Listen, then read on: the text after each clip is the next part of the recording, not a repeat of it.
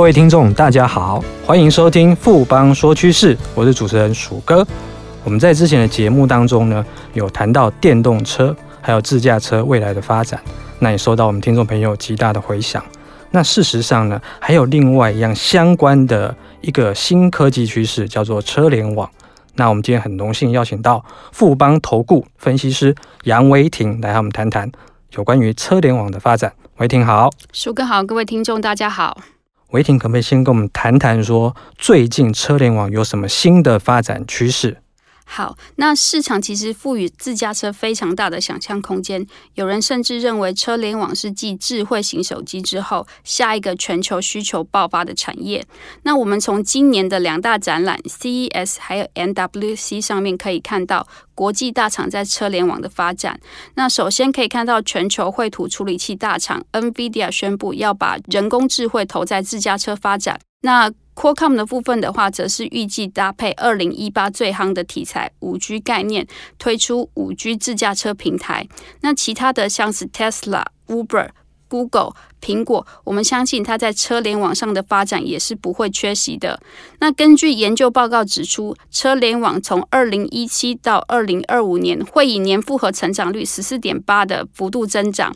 那预估到二零二五年，全球的市场总值是上看了两千一百九十二亿美元。那其中内容包含相当广泛，像是有汽车联网、交通安全、自动驾驶，呃，还有智慧交通等等各种软硬体的服务项目。的确，有维婷提到说，我们整个车联网的发展的话，这几年包括未来几年的年复合成长率是高达将近十五个 percent。相当高，双位数的一个成长。那可以简单给我们介绍一下什么是车联网？我们先讲一下，其实车联网就是属于物联网在交通领域应用的这一环。那车联网最简单的目的就是在建构一个智慧型的交通网络。首先简单一点说，它大概会先用 sensor 摄影机或是网络设备收集车辆行驶当下的呃一些环境的资讯，那交由后端的平台进行运算之后，进而提供给这个前端使用的管理还有服务。那最容易联想到的就是提供驾驶人的道路导航、自动驾驶。服务，其他的像是在交通安全、城市管理、智慧收费等等，都可以看得到车联网的应用。那我们接下来谈一下车联网的基本架构，这中间大家会提到一些专有名词，那我大概简单的跟大家解释。那车联网的最基本的架构会分为三层，分别是感知层、网络层还有应用层。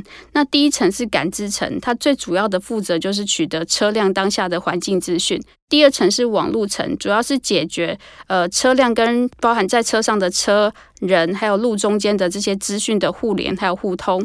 那第三层的部分就是在应用层的部分，最主要就是提供解决问题或是服务。我们先讲一下这个感知层，第一层的感知层其实就是透过装在车辆上面的电子设备，取得当下的环境资讯。呃，我们这个你就可以想象说，就是要知道说你开在什么路上，旁边的路人距离你多远，有没有障碍物的这种资讯。那像是 ADAS、CMOS 或是 GPS 都是属于这一层的应用。根据统计来看的话，多项支援 ADAS，还有 ADAS 中间 CMOS 的影像产品。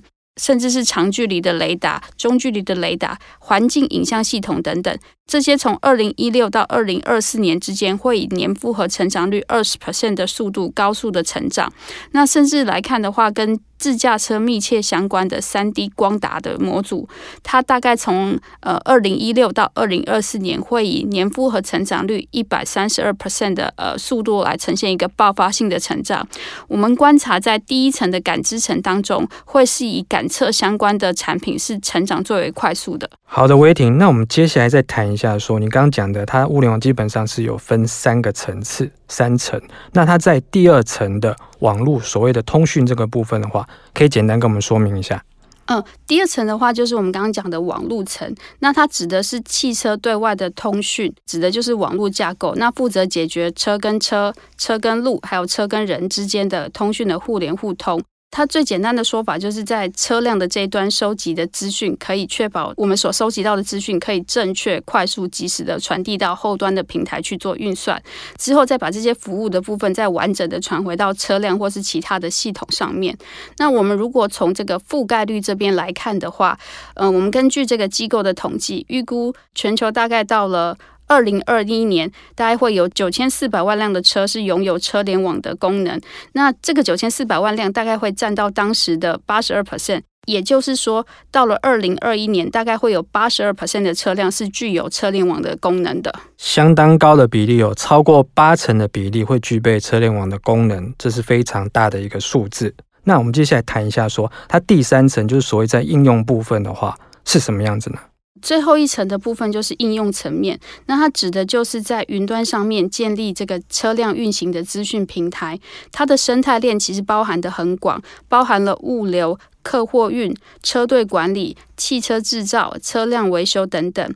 那在应用端的部分的话，我们可以看到，在交通事故管理、电子收费系统、远程监控系统、呃，道路的导航这些东西的话，都可以看得到车联网的应用。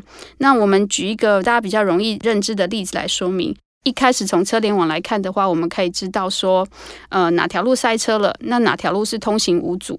那透过了后端的智慧交通系统，重新规划了行车的路线，呃，减少了整个车辆的行驶的时间点，那也可以提高道路的使用率，减少交通阻塞。那甚至因为这个车辆的运行是很顺畅的，没有停停走走。平均的车速提高，让燃料的消耗还有废气的排放同时减量，在达到改善城市交通的同时，也做到了这个环保的诉求。有人说呢，就是五 G 的发展啊，跟车联网整个的发展是一体的两面，两边可以相辅的相成。为什么呢？可以解释一下吗？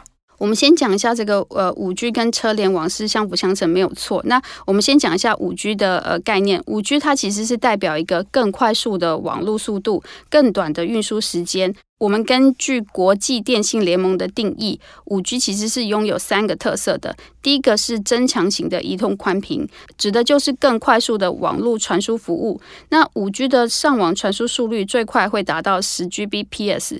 这个速度足够处理四 K，还有其他像是虚拟实境的即时串流，让车联网是可以真正进入到了所谓的云端时代。那第二个特色的部分，指的就是呃巨量的联网能力。这个指的是呃，因为车联网的部分的话，它要联络每一辆汽车的周遭车、人还有路众多的物体之间的相互连接，那需要一个很高的覆盖率。那联网的密度是超乎想象的。五 G 网络的联网密度大概可以达到每平方公里可以连接一百万个设备，这个容量大概也是四 G 时代没有办法达成的。那最后一个的特色是这个稳定跟低延迟性。五 G 网络的延迟性大概是低于一毫秒。换个说法来看的话，这一点特色指的就是网络不会定格或是 lag，这也是五 G 应用于车联网最大的优势，可以符合即时性的要求。我们想想看，如果在复杂的交通环境中启动了自动驾驶，那你还在四 G 的环境里面的话，如果接收到一些延迟的讯息，那相对来看就会产生一些问题，安全的疑虑会非常的大。比如说，你明明看到前面有人，自驾车的系统却因为 lag 看不到人，这不就形成一个很大的危险吗？因此，只有五 G 的联网系统不会 lag 的能力，才可以满足自驾车的需求。我们综合了一下，因为五 G 的大宽屏、巨量联网以及低延迟性的特色，确实加快了车联网的发展。接下来呢，我们谈一下说，整个车联网发展看起来是一个大趋势，没有错。那台湾的相关的科技厂商会有哪些商机呢？好，呃，我们预期车联网一旦成熟上路，它会像这个智慧型手机一般彻底的改变人类的生活。至于相关的呃商机的部分，我们首先会留意的是这个无线通讯的商机。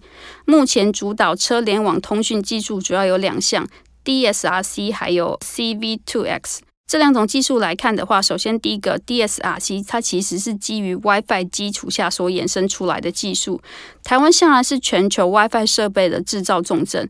所以在车联网的无线通讯上，其实有抢得先机的地位。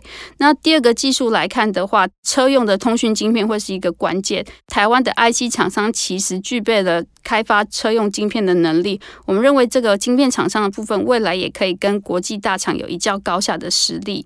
那另外一个商机的部分的话，就是在于通讯的基础设备商机。为了要让车辆可以联网，我们必须在车内设置 OBU，就是通讯盒的部分。分。那在车外道路两旁也需要设置 RSU，那车跟周边的装置才能互通。通讯盒其实一直是台湾网通厂商的强项之一，这个也有利于这个台湾厂商在车联网这边的发展。听起来呢，大概分为两大块的商机，一块是属于比较无线通讯的部分，另外一块的话就是所谓的车用半导体。那我们有哪些相关的科技概念股可以谈谈吗？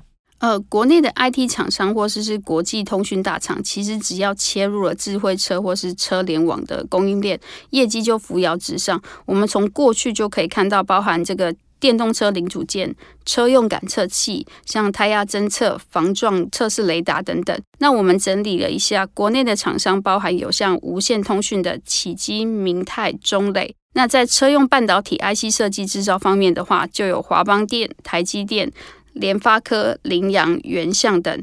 那 ADAS 相关的公司的部分的话，我们看到有同志、松汉、维生、车王店，这些都是目前可以留意的标的。谢谢维婷今天带来这么精彩的分析跟看法，谢谢维婷，谢谢鼠哥。我想经过今天的节目呢，相信各位听众朋友对于所谓车联网的商机跟相关的概念股，应该都有比较清楚的认识了。富邦说趋势，我是鼠哥，我们下周见。